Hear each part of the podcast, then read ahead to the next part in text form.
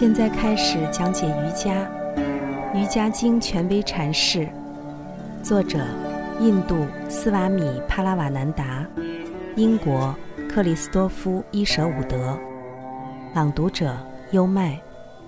第二章：瑜伽及其修行。第十节：当这些障碍被减弱到残留形式时，就可以通过把心分解成它的最初。因而将之摧毁。第十一节，冥想可以克服以充分发展的形式出现的障碍。将这两条真言换个次序来考虑，可能更容易理解。因为阻碍觉悟的障碍，必须首先在其充分发展的形式或显著形式下，参见第二章第四条真言，被克服。这种情况很像洗一块脏抹布，首先必须用肥皂分解掉脏东西，然后再用干净的水把它清洗掉。肥皂表示走向瑜伽的起步阶段，苦行、诵读和把工作成果奉献给神。这在本章第一条真言的解说中已经探讨过了。水代表冥想修行。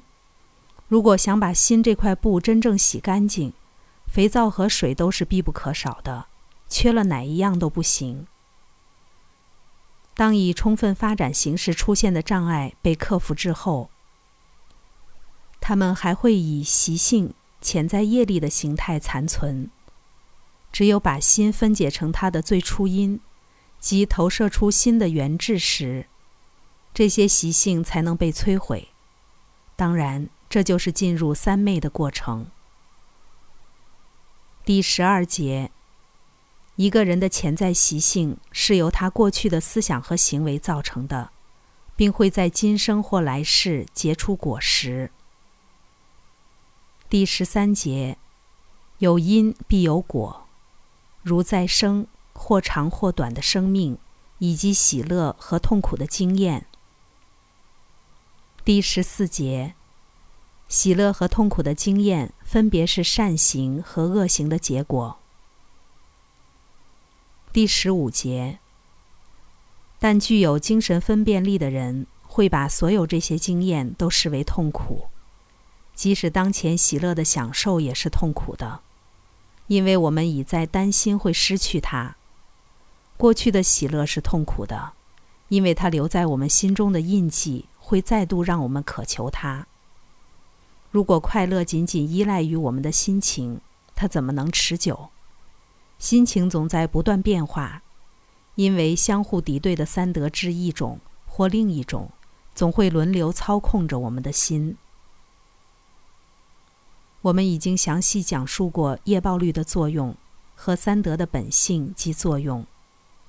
博颠舍利在这里警告我们：不要仅仅因为我们的某些思想或行为的后果不明显。就认为他们不曾也不会产生后果。我们行为所产生的潜在习性，时候一到就会结果，这也许就决定了我们来世生命的长短和境况。善行的确会产生可形容为喜乐的结果，但喜乐和痛苦也只是相对的，正如好与坏、热与冷、快乐与不快乐一样。他们是一对对矛盾。用《博家梵歌》里的话来说，他们构成了我们关于外部世界看似矛盾的经验。而在那些具有精神分辨力的人看来，所有的经验都是痛苦的，只要他们还把我们束缚在这个世界上，重新让我们沉溺于感官。唯一真实的快乐是与阿特曼合一。其他一切快乐都是相对的、暂时的，并因此是虚假的。第十六节，还未到来的痛苦是可以避免的。有三种类型的业，已经产生并积累的业，它会在未来的生活中结果。在过去或前世产生的业，它正在当下结果。以及现在由我们的思想和行为正在制造的业，对于已经存在的业，我们已无法控制，唯有等待他们兑现，勇敢而耐心地接受果报。但对于我们现在正在制造的业，还未到来的痛苦，却是可以避免的。这并不是说要停止行动，尽管我们希望如此，但做不到，而是要停止对自己行为结果的欲求。如果我们将行为结果奉献给上帝，我们就会逐渐从业报之轮中解脱出来，因此免遭痛苦。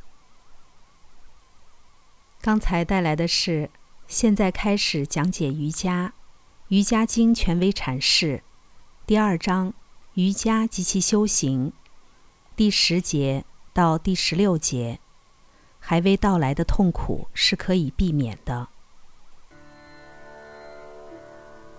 瑜伽是一门亲政的学问，是引导人的心灵通向自由和平的学问。《瑜伽经》的原文只有几千言，但微言大义。